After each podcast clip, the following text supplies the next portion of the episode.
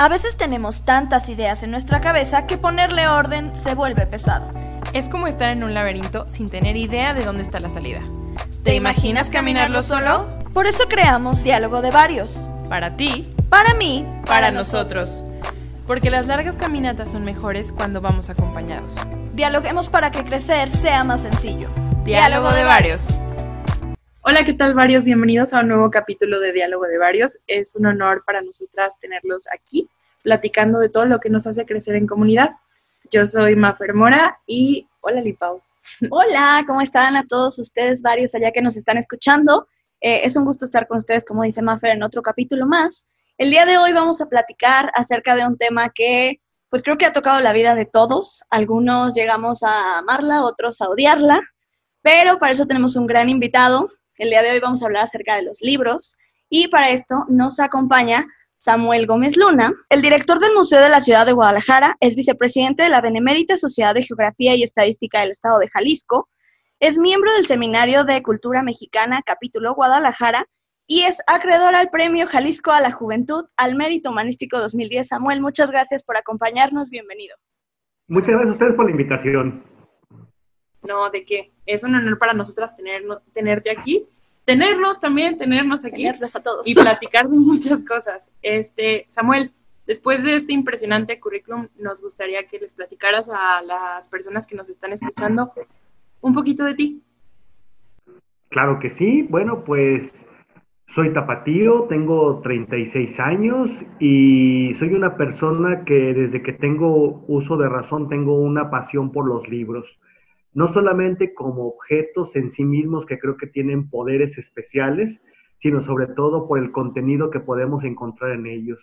Si me tuviera que definir, sí me consideraría un lector devoto, soy un bibliófago y soy una persona que siempre busca estar en contacto con los libros, pero no solamente a través del libro como objeto, como tal, sino también creo que el libro es un puente, un puente para que podamos comprender más y mejor quiénes somos y qué tenemos como sociedad, como individuos. Yo sigo creyendo que el libro sigue siendo la mejor balsa que existe para navegar por esta vida. Eso, que, eso último que, dijiste, creo que define muchas situaciones que tal vez algunos de nosotros estamos pasando ahorita, sobre todo con este encierro de conocernos a nosotros mismos. Y Sí. esa balsa creo que ha rescatado a muchas personas en este momento. Sí, creo que ha sido Definitivamente.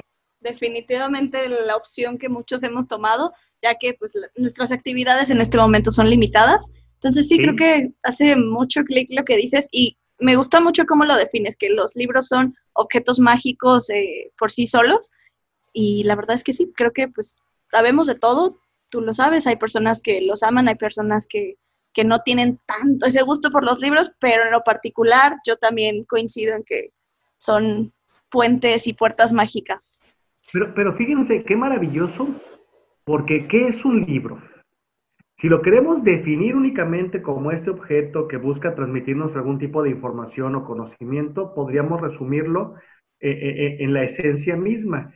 Pero me gusta mucho pensar que el libro es como un portal mágico en el cual verdaderamente podemos estar en comunicación con las voces del pasado.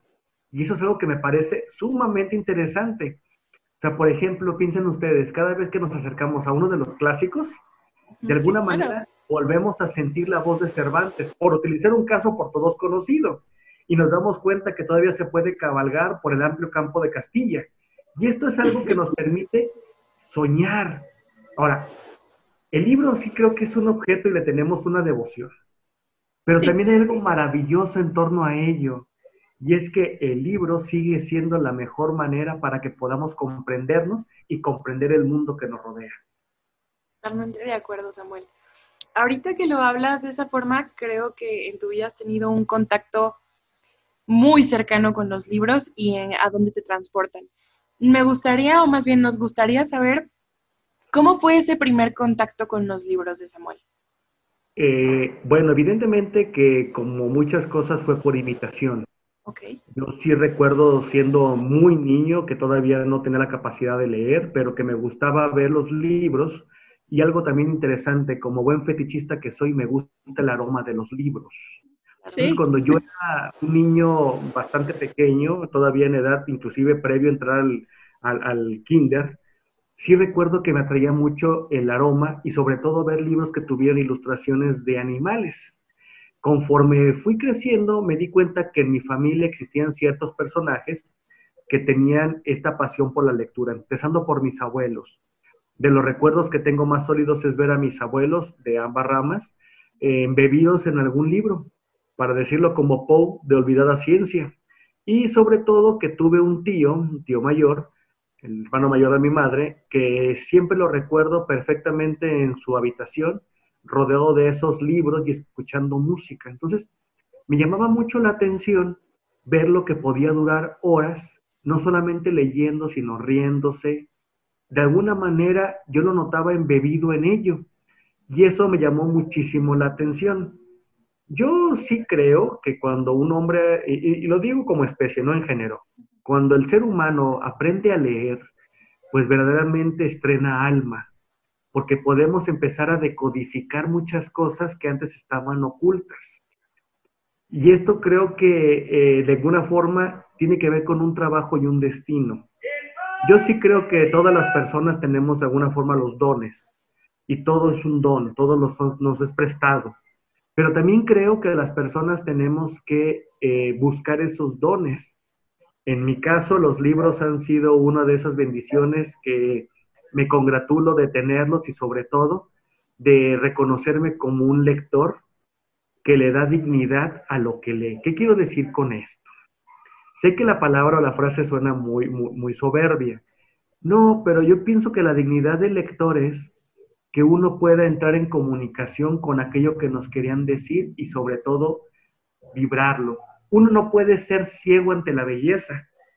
Y muchas de las historias que conocemos en los libros, y pienso en la literatura, en la poesía, pues nos abren esta belleza, estas posibilidades. No sé cómo sería el mundo sin libros, pero definitivamente no quisiera imaginarlo. Qué bonito, y ahorita que lo decías de cuando estabas chiquito que, y que veías los libros y te transportaba, y además lo que mencionabas de que cuando uno aprende a leer estrena alma, me llegó totalmente ese recuerdo de estando chiquita cuando comienzas a leer la emoción que te generaba realmente el poder entender y como decías tú, eh, empezabas a imitar a lo mejor a los adultos, pero ya te sentías inclusive como dentro de su mundo, dentro de otro mundo, porque entendías muchas más cosas. Y creo que es una manera en la que, por lo menos en lo personal, yo no había hecho conciencia de lo que significan los libros a nivel humanidad y a nivel eh, sociedad. Miren, pero que les hay algo muy interesante, fíjense bien. ¿Se han fijado que a veces como colectivo pensamos que una persona que utiliza anteojos automáticamente la referimos como que sea un ratón de biblioteca, un medio nerd, un medio ñoño? Y los clichés. sí, el cliché, claro. O sea, inclusive cuando vemos alguna exageración, una caricatura, siempre el nerd, el cerebrito, lo ponen con anteojos. O sea, eh, puede que lo pongan de otras condiciones, pero los anteojos no faltan. Y esto hay una alusión. Hay una película de Woody Allen en la cual están planeando un robo y están la bola de, rufianes y dicen, bueno, ¿y ahora qué hacemos? Y todos voltean a ver a Woody Allen y le dicen, ¿y por qué me voltean a ver? Dijo, porque tú eres el jefe y yo porque soy el jefe, porque eres el más inteligente. ¿Y por qué soy más inteligente? Porque usas gafas. ¿Qué tiene que ver todo esto? Eso es algo muy interesante, por cierto, historia de los libros. Cuando la humanidad, y estamos hablando más o menos todavía para el medioevo, pues que la gente tuviera acceso a los libros era sumamente difícil. No solamente porque todavía no teníamos la imprenta, sino que la mayoría de las personas, la mayoría del mundo no sabía leer. Y la gente que podía leer y que lo hacía, algunos de ellos requerían anteojos. Para esta referencia, ven una película o mejor lean el libro El nombre de la rosa, donde nos damos cuenta de que este personaje utiliza estos lentes como tipo quevedos para poder ver. Entonces empezaron a dar cuenta que la gente que tenía deficiencias en la vista era porque tenía libros. Una persona que no sabía leer y escribir no tenía necesidad de mandarse a hacer unos anteojos. Entonces comenzamos como sociedad a emular y de alguna forma a compaginar. Alguien que usa anteojos, ergo, es alguien que lee. Pero hay algo que se nos olvida, es que es alguien que es rico. Y no me refiero rico al aspecto económico, sino que es alguien que cultiva todos los días su jardín interior. Todos los días. Creo que, retomando esto que dijiste acerca del, usar los anteojos, es un cliché, como lo decía Lipao, que nos acompaña durante nuestro crecimiento y sobre todo cuando tenemos la oportunidad. Justo a mí me llegaba la idea a la cabeza que hay muchos que tenemos pues la bendición de haber crecido eh, pudiendo como imitar a nuestros abuelos, imitar a nuestros papás, acercarnos a un libro, tener la posibilidad de entenderlo, de de repente combinar imágenes con letras y luego dejar un poquito al lado las imágenes y retomar un libro o tomar un libro en nuestras manos que solamente nos lleva a la imaginación. Claro.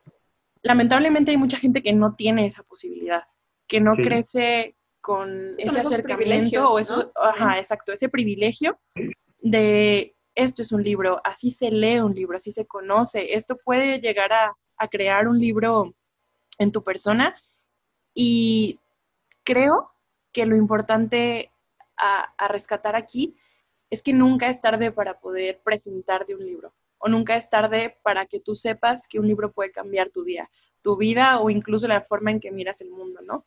Entonces, esto que dices a mí me, impacta. Yo no tenía idea de dónde venía el relacionar los anteojos con, los libros o como con un ser inteligente, pero sí, sí creo que tiene mucho sentido porque ahorita lo pienso y digo, claro, o sea, no, no había esa posibilidad, no todos tenían como ahorita que lo ves muy normal, que incluso ya ni siquiera le das la importancia que tiene, ¿no? Sí, además hay algo que debemos de entender, ustedes acaban de decirlo, que no todo el mundo tuvo este privilegio de tener un acercamiento a los libros. A ver, eh, de alguna forma medio snob, si me, preguntan si me permiten la expresión, mucha gente cree que solamente es a través de los libros que tenemos conocimiento. No es cierto. No, no. Yo conozco a cientos de personas, casos muy cercanos, que probablemente no sabían leer y escribir y que eran más sabios que todos los que podemos encontrarnos a veces en pero lo que sí sabemos es que los libros es una forma para tener conocimiento. ¿Para qué sirven los libros? Los libros sirven para aprender, para divertirnos, para viajar, para relajarnos. Lo que ustedes quieran, para eso sirve. Pero también algo muy importante que son los géneros. O sea, no todo el mundo a veces estamos preparados para leer lo mismo y no todos lo podemos leer al mismo tiempo. Sí, claro, no todos empezamos con un libro de perdón, perdón que te interrumpa, pero no todos empezamos con un libro de divulgación científica, claro está. Por supuesto, por supuesto. Además, miren, creo que ese es un problema que tenemos, al menos hablo en México, probablemente en otras partes del mundo, pero hablo de lo que sí conocemos. Por ejemplo, yo pienso que el primer atarantado que se le ocurrió ver al Quijote como un libro serio, desde ahí comenzó su. O sea, nos dijeron que era un libro tan importante, tan ceremonioso que prácticamente teníamos que bañarnos antes de abrirlo. Y sobre todo, teníamos que leerlo con una devoción, que teníamos que estar encantados por lo que ocurría. Y no, al igual cuando nos quieren decir que tenemos que empezar a leer los clásicos. ¿Qué es un clásico? El clásico es aquel libro que se escribió hace mucho tiempo, pero que todavía sigue diciéndonos algo a la humanidad. Esos son los libros, es como la buena poesía. La diferencia entre la mala y buena poesía es que la buena poesía flota, lo malo se hunde. Por eso cuando volteamos a ver al siglo de oro español, aún podemos decir, vivir quiero conmigo, gozar quiero del bien que debo al cielo a solas, sin testigos, libres de amor, de celos, de odio, de recelo. Nos sigue diciendo algo. Ahora, Fíjense ustedes, por ejemplo, ¿cuáles son los géneros que a mí me gusta leer? Porque también esa es otra. Sí, sí. Nos ganaste yo, leo, Por ejemplo, leo mucha filosofía. Ok. yo leo mucha filosofía, leo mucha historia y leo mucha literatura. Y de la literatura me gusta leer cuento, novela, poesía y ensayo, ¿verdad? Pero no todo me agrada. ¿Por qué?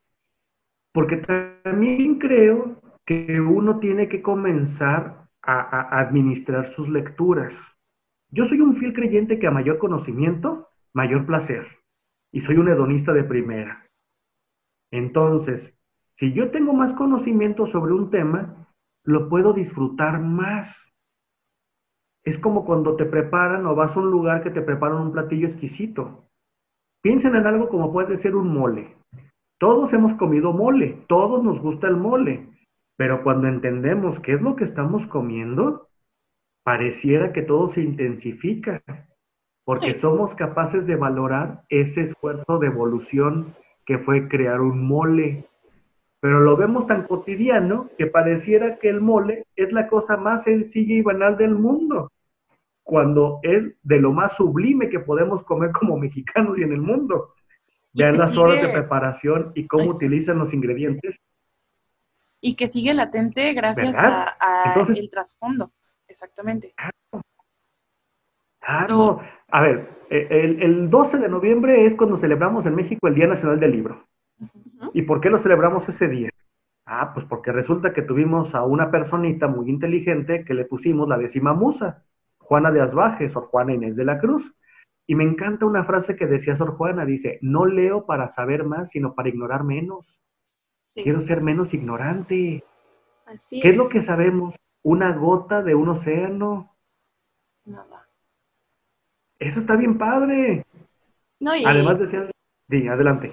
Perdón, no, eh, o sea, esa frase a mí también me gusta mucho de Sor Juana porque creo que precisamente nos ayuda a romper todas esas expectativas que tenemos de los libros y las personas que leen y como ese eh, estereotipo al que queremos alcanzar de decir, no, es que yo tengo que leer y que incluso cuando te preguntan de que, hay ¿cuántos libros has leído? ¿No leíste los clásicos como decías hace rato? pues no, no necesariamente, a lo mejor a mí no me terminan de gustar todos o a lo mejor sí me gustan y es por lo que me inclino más, pero es precisamente buscar eh, ignorar menos, no simplemente comernos los libros por comerlos, ¿no? Acabas de decir algo que, creo que vale la pena ejemplificar. Es una persona como yo que en su vida ha tenido que correr.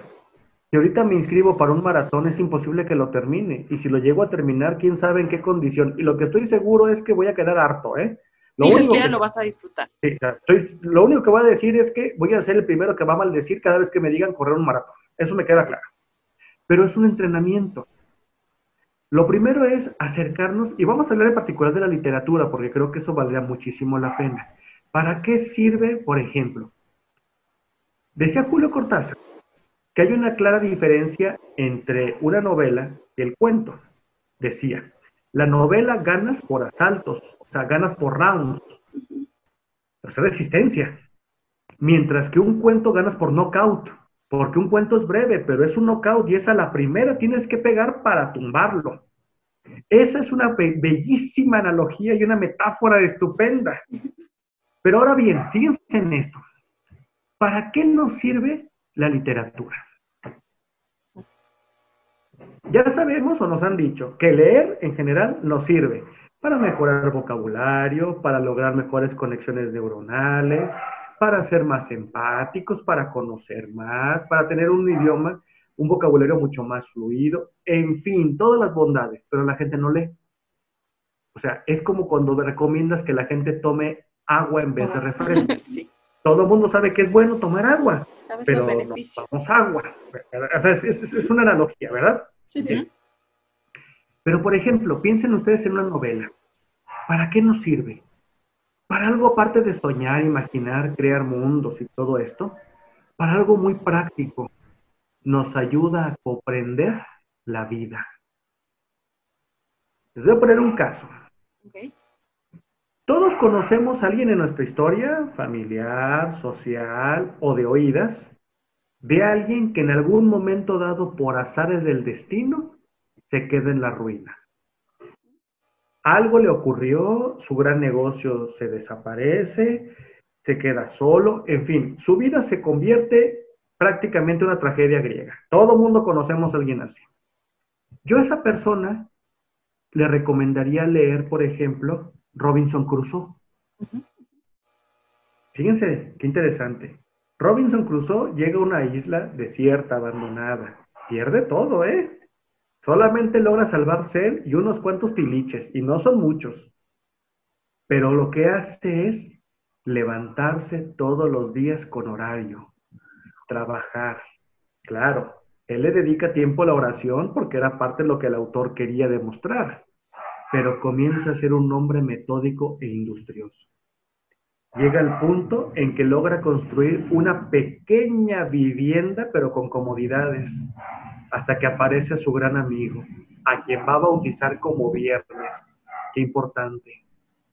Porque la persona, cuando nombramos algo, hacemos que exista. Por eso lo más terrible no tiene nombre. Si ustedes preguntan a la gente cómo se llama el monstruo del doctor Frankenstein, todo el mundo les dice Frankenstein. Y no, se llama la cosa, el monstruo, el ser. ¿Por qué? Porque lo más terrible no se nombra. Cuando un niño pierde a sus padres, se vuelve huérfano. Y cuando un padre pierde a su hijo, ¿cómo se llama? No hay palabra. Lo terrible no se nombra.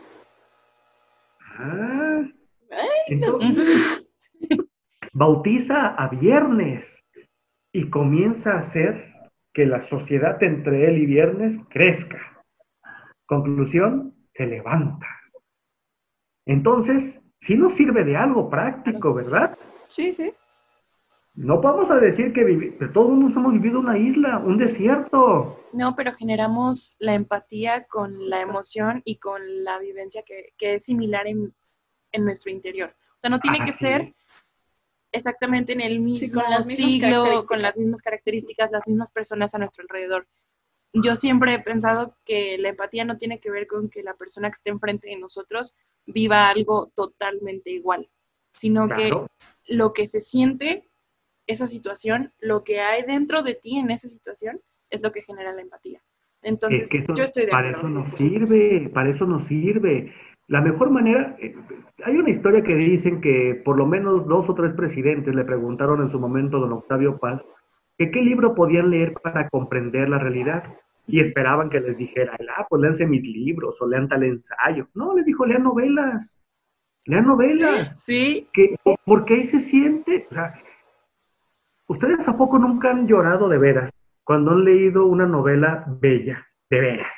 No, por supuesto. Y aparte, creo que las novelas llegan también como a mostrarnos en otros situaciones que incluso no queremos ver en nosotros mismos. O sea, no solamente es como son lecciones o cosas a mejorar, sino también te ayudan a descubrir partes que a lo mejor no son tan bonitas tuyas, pero que al verlas reflejadas en otro te hacen clic y dices, ah, caray, mira, a lo mejor este personaje terminó de esta manera, tal vez yo también podría ir por ahí, ¿qué puedo hacer para cambiarlo, no? A darle nombre.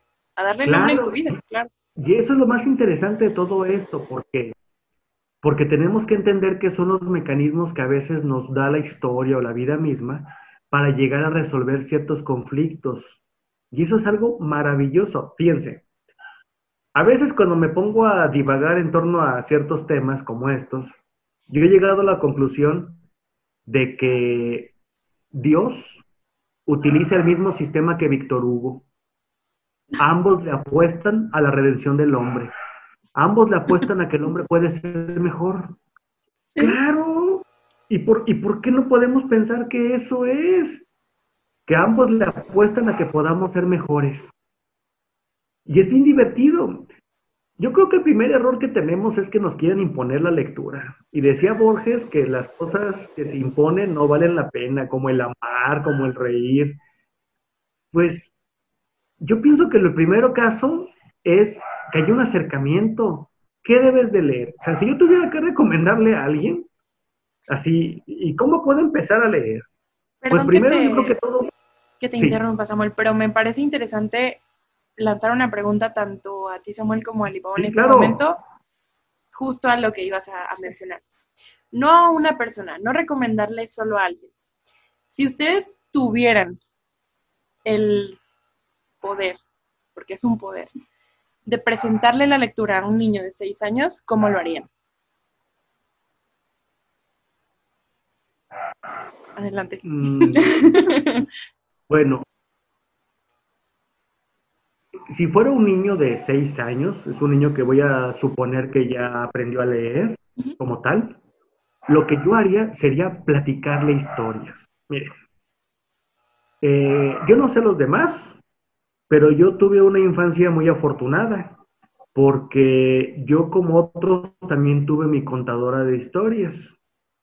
Y mi contadora de historias, aparte que era una extraordinaria narradora, me iba platicando los sucesos que había vivido con su familia, pero cuando me contaba una historia, me iba desgranando pistas de la que seguiría.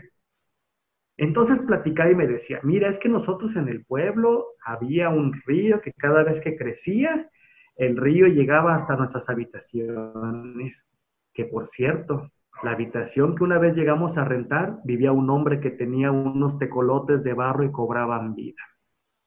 Ya, soltaba eso y continuaba hablándonos sobre el río. Terminaba la historia y evidentemente que la pregunta es, oye, ¿y esos tecolotes qué onda? Ah, mira, es que en la casa, y de ahí luego iba soltando otras pistas, como la vez que mi mamá grande se resbaló porque tenía un San Pedro visco. Entonces me iba soltando más pistas. Evidentemente hablo de mi abuelita. Dicen que Sherezada vivió en el oriente, realmente la mía nació en Michoacán, cosa que agradezco demasiado. Pero lo que yo haría es a un niño empezarle a platicar estas historias. A todos nos gusta una buena historia de aparecidos, de piratas, de dinosaurios. A todos nos fascina. Es empezar a meterle ese gusto. Y si ves que el niño está encarrilado, mira, si te gusta esa historia y quieres saber en qué termina, ahí tengo este libro que te puede ayudar. No obligarlos, porque el niño de alguna forma, cuando se sienta que está impuesto a leer, automáticamente va a tener un rechazo. A nadie nos gusta que nos impongan las cosas. Y el leer tiene que ser de lo más placentero. Y luego terminan siendo también obligaciones y pues al ser obligación se le acaba todo el placer y la magia. Lo que es obligatorio no cuenta. acuérdense siempre de eso, eso no vale. Es que tienes que leer forzosamente. Miren, yo voy a decir un pecado que cada vez que lo digo, hagan de cuenta que pongo en tela de juicio el milagro guadalupano. Casi me quieren linchar. Pero como me están invitando, pues puedo decirlo. Claro, claro, este es tu espacio. Y todo mundo alaba un libro en particular. Uy, y todo mundo dice, ay, es que es lo más bonito del mundo. A mí me cae gordo y me enfada. Y hablo del principito. Todo mundo me dice, ay, es que, es que tú no estás viendo con los ojos del corazón. No, seguramente no, seguramente no. Necesito también algún tipo de, de graduación.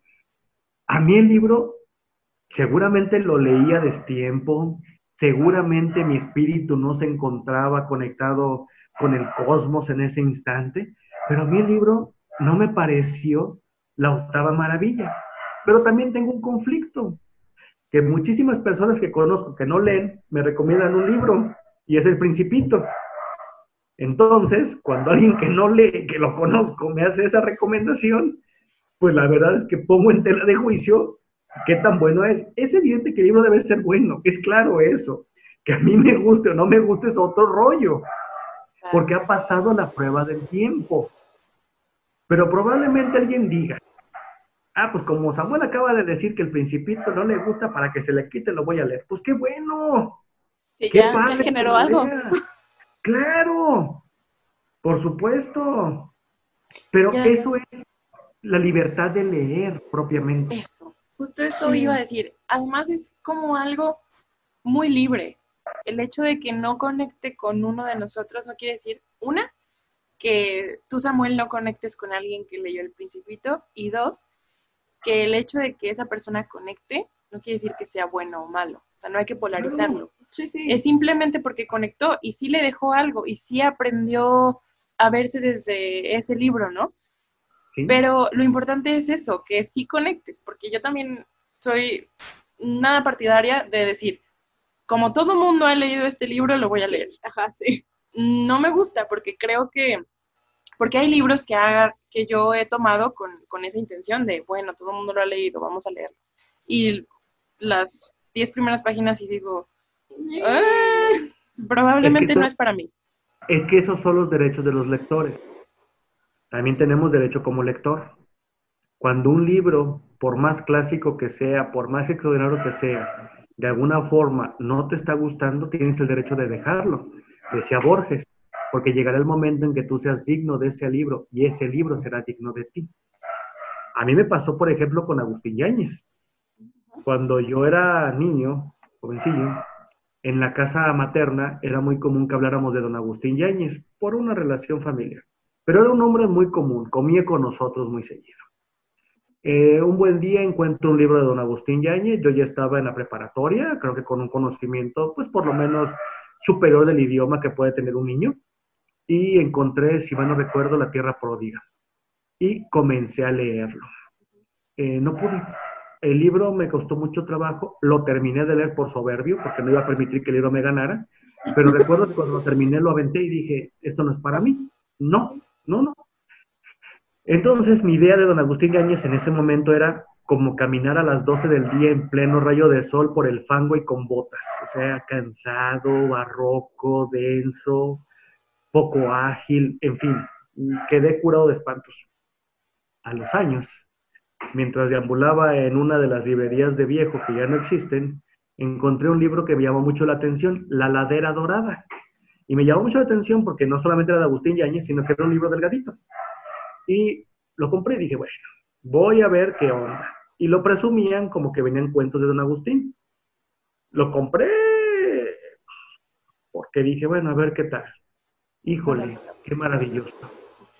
Al momento de que lo leo, no solamente lo disfruté, sino que me carcajeaba, porque encontraba un Agustín Yáñez más pícaro, más vago, eh, sin perder la elegancia y la sobriedad, pero con sentido del humor. A partir de ese momento fue cuando me di cuenta que ya tenía mayor conocimiento también del lenguaje, de quién había sido Agustín Yáñez, y comencé a leer toda su obra. Y realmente es una de las cosas que, disfruto y que vuelvo de vez en cuando para recordar, pues que los momentos de la felicidad también ocurren. Entonces es como un caso de que por un momento no me gustó y después lo empecé a entender. Y es cuando lo empecé no solamente a valorar, sino a defenderlo. Es que los libros también tienen, como decías hace un momento, su tiempo, ¿no? O sea, hay momentos en los que a lo mejor te acercas con algún libro y pues a lo mejor te gusta, pero no terminas ni siquiera de entenderlo o encontrar eh, lo que el autor quería plasmar.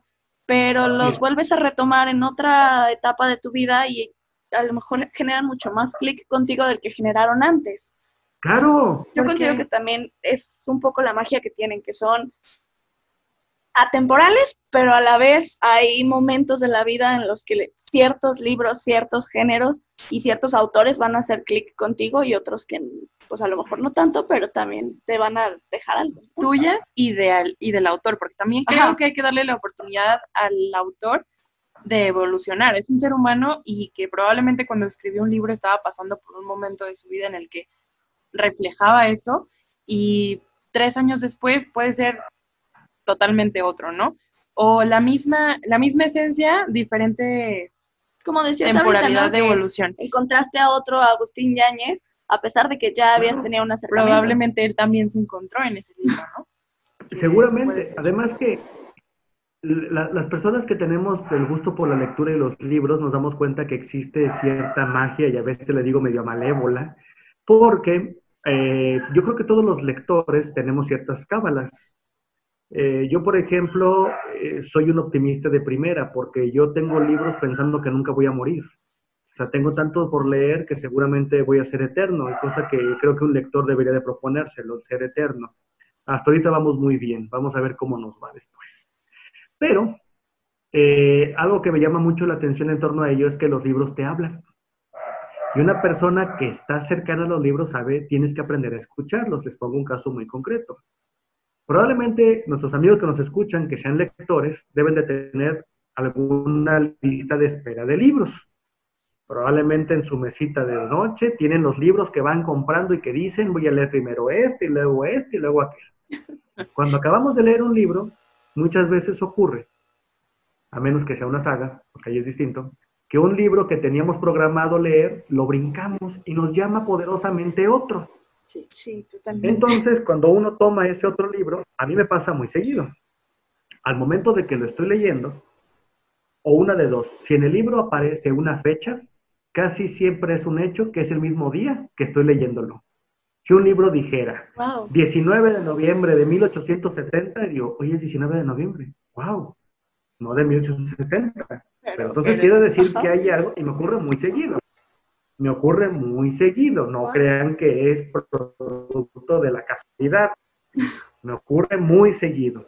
Y la otra es que de alguna forma ese libro me conecta con algo que en el libro anterior había leído. Entonces eso me ayuda a veces a resolver ciertos enigmas, vamos a decirlo. No las sagas, porque ya sabemos que las sagas pues llevan una continuación. Esta continuidad nos ayuda a entender pues la historia, cómo se va desarrollando. Pero es algo bien interesante que solamente los que tenemos el gusto por los libros y la lectura nos damos cuenta.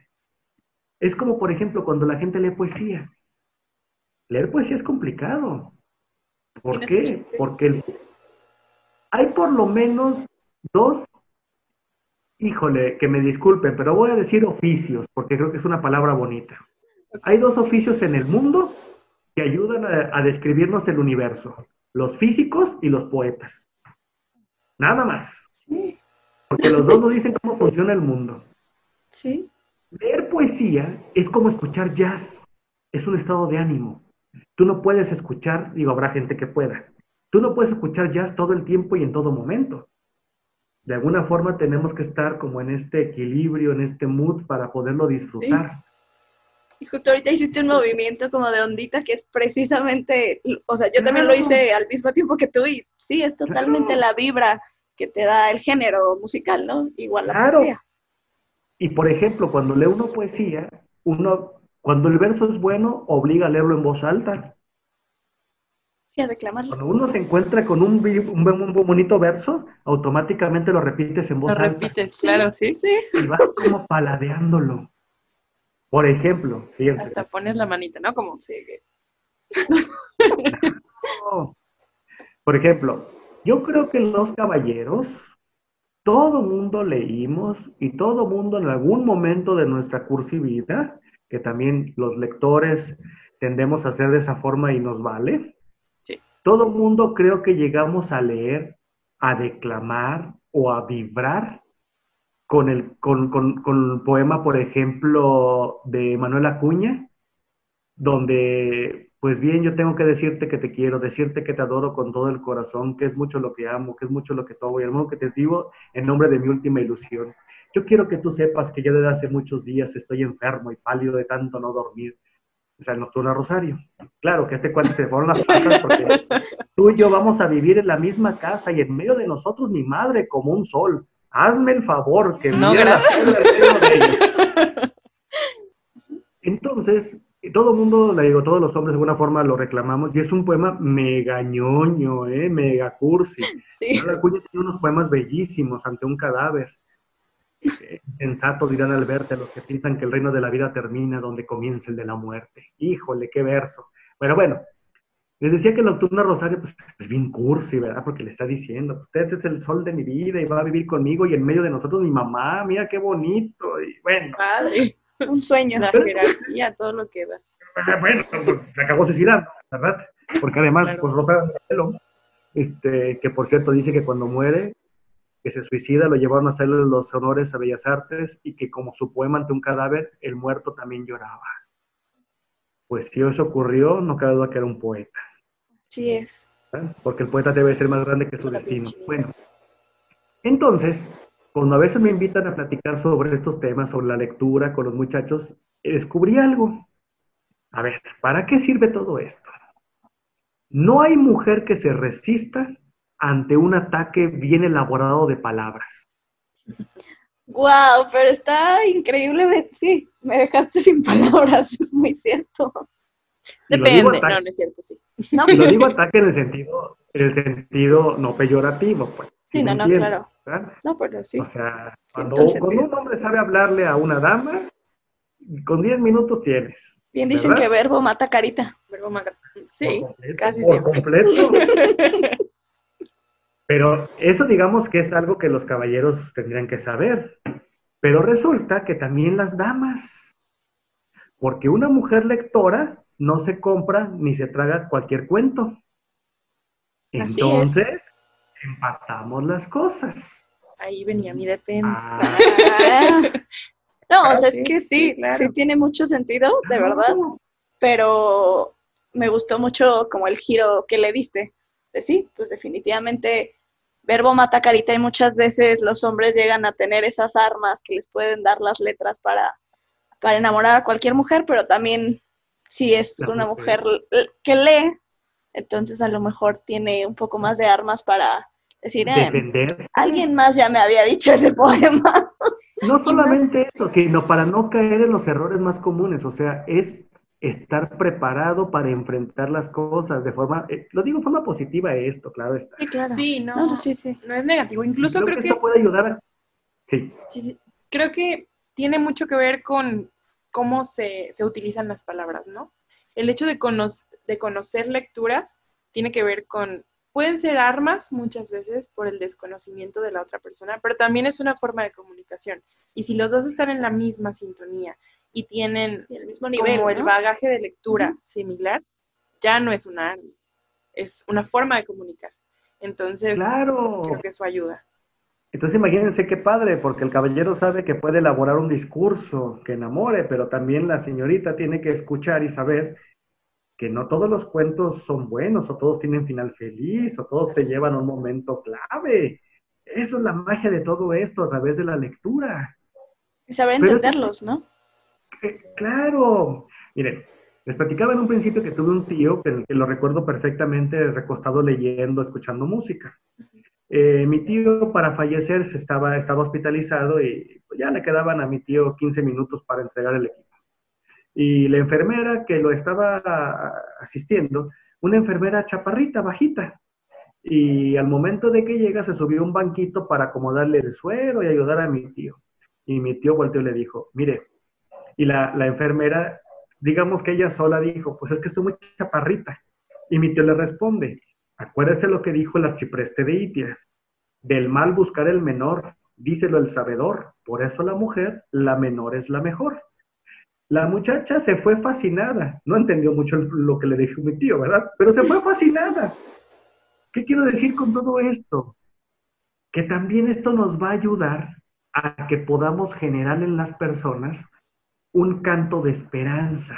O sea, de por sí la vida Bonito. En ratos es dura, en ratos es cruel, pero así es la vida, es algo natural, hay es muerte, hay muerte, también hay vida, hay destrucción y también hay creación, pero es algo natural.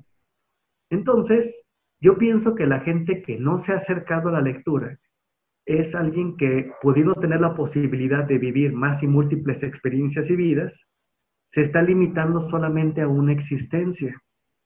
Yo, por ejemplo, puedo platicar con mucho orgullo. Eh, cuando yo estaba en la primaria, que tendría 12 años, eh, mi señor padre siempre ha sido un hombre muy práctico.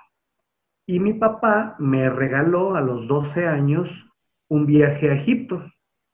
Yo, pues, quería conocer Egipto, ¿verdad? Pero les digo que mi papá es tan práctico que me contrató un gran guía.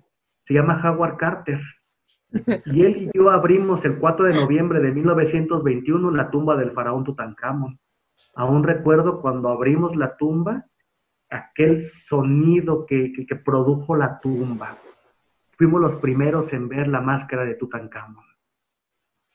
Esos son los dones que uno agradece. ¿Sí? Yo estuve ahí con este guía Howard Carter a los 12 años. También me tocó encontrar a la Liga de los Pelirrojos cuando acompañaba a Sherlock Holmes y a su fiel evangelista Watson. Y me di cuenta que este Londres que nos han vendido, pues también existe. Y de ahí me podría ir a tantas y tantas historias que me han dicho tantas cosas en mi vida, que no sé si me han hecho bien o mal, pero sí me han hecho ser un hombre más feliz. Sobre todo eso. Eh, creo que diste en el clavo de lo que representa para ti la lectura y un libro. Ser feliz, ¿no? Que de repente el, el ser humano es lo que más busca en esta Sí. vida. La búsqueda de la felicidad. Son paliativos. Son paliativos. Sí, Sí, por supuesto, porque sí, sí. el final creo que todos lo sabemos, ¿no? Sí, todos lo conocemos. Todos lo conocemos y creo que el punto está en cómo lo vives, desde dónde lo vives y cómo lo ves. Y Claro. qué mejor que, que verlo con muchas historias en tu, en tu mente y en tu, en tu espíritu. Sobre todo llevarte no solo tu historia, sino la de De muchos, otros, sí. eh, que lo plasmaron para que te acompañaran durante mucho tiempo de tu vida, pero que fueran también inmortales. Creo que eso es lo más bonito de leer un libro para mí, la inmortalidad de los seres humanos, ¿no?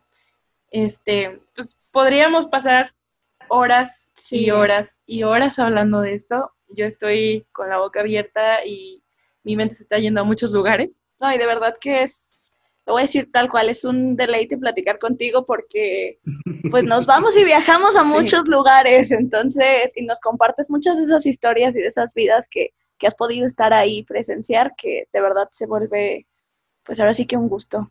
Entonces, para nosotros es un placer tenerte aquí con nosotros, de verdad, muchas gracias por habernos acompañado.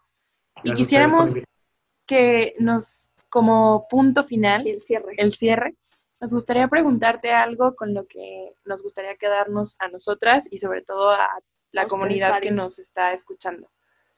Si tú sugirieras implementar como sociedad herramientas para habituar la lectura en nuestras vidas, ¿cuáles serían? Híjole, creo que tendría tres consejos, si acaso podría llamarse así.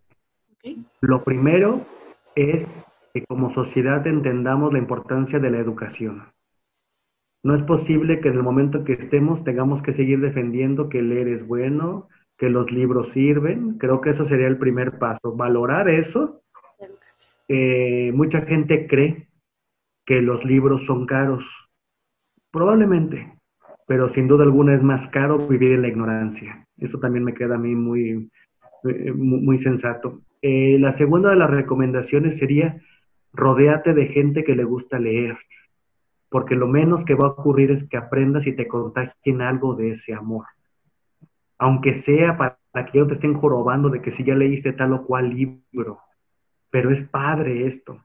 Y lo tercero es, ábranse a la oportunidad de abrazar una nueva experiencia. Por ejemplo, la gente que nos está escuchando y que en su vida ha agarrado un libro, dense un día una vuelta a una librería. Todos tenemos algún amigo que le gusta leer. Dile, oye, yo quiero leer sobre fantasmas. Ah, pues yo te puedo recomendar que leas estos textos. No tienen que ser lecturas muy profundas. El chiste es que enganchemos con esto. Y créanme que la gente que lee no por nada creemos, que no es cierto, pero queremos creer que la palabra libro y la palabra libre comparten una misma raíz. No es cierto, pero tenemos que creer que sí es. ¿Vale la pena creer que sí? Que un libro te hace libre. Vale la pena y lo retomo desde hoy. Muchas gracias por ese regalo, Samuel. No, de verdad, y creo que, creo que es uno de los regalos más bonitos que nos has hecho durante este episodio porque pues en volvemos retomando la situación en la que estamos, creo que lo que más buscamos es la libertad y tenemos una gran herramienta ahí para poderla obtener. Exacto. Muchísimas gracias por acompañarnos, Samuel Gómez Luna. Un placer. Al contrario. Este, varios recuerden que tenemos la información acerca de, de Samuel Gómez Luna en nuestras redes sociales. Cualquier pregunta que tengan, sugerencia, recuerden que estamos creciendo juntos y es muy importante que compartan sus preguntas con nosotros. Y pues nada, un placer. Muchísimas gracias por estar aquí y por compartir. Muchas gracias a todos y muchas gracias, Samuel. Esperamos que estas palabras formen parte de nuestro crecimiento juntos. Recuerda que tenemos más información en nuestras redes sociales. Diálogo de varios.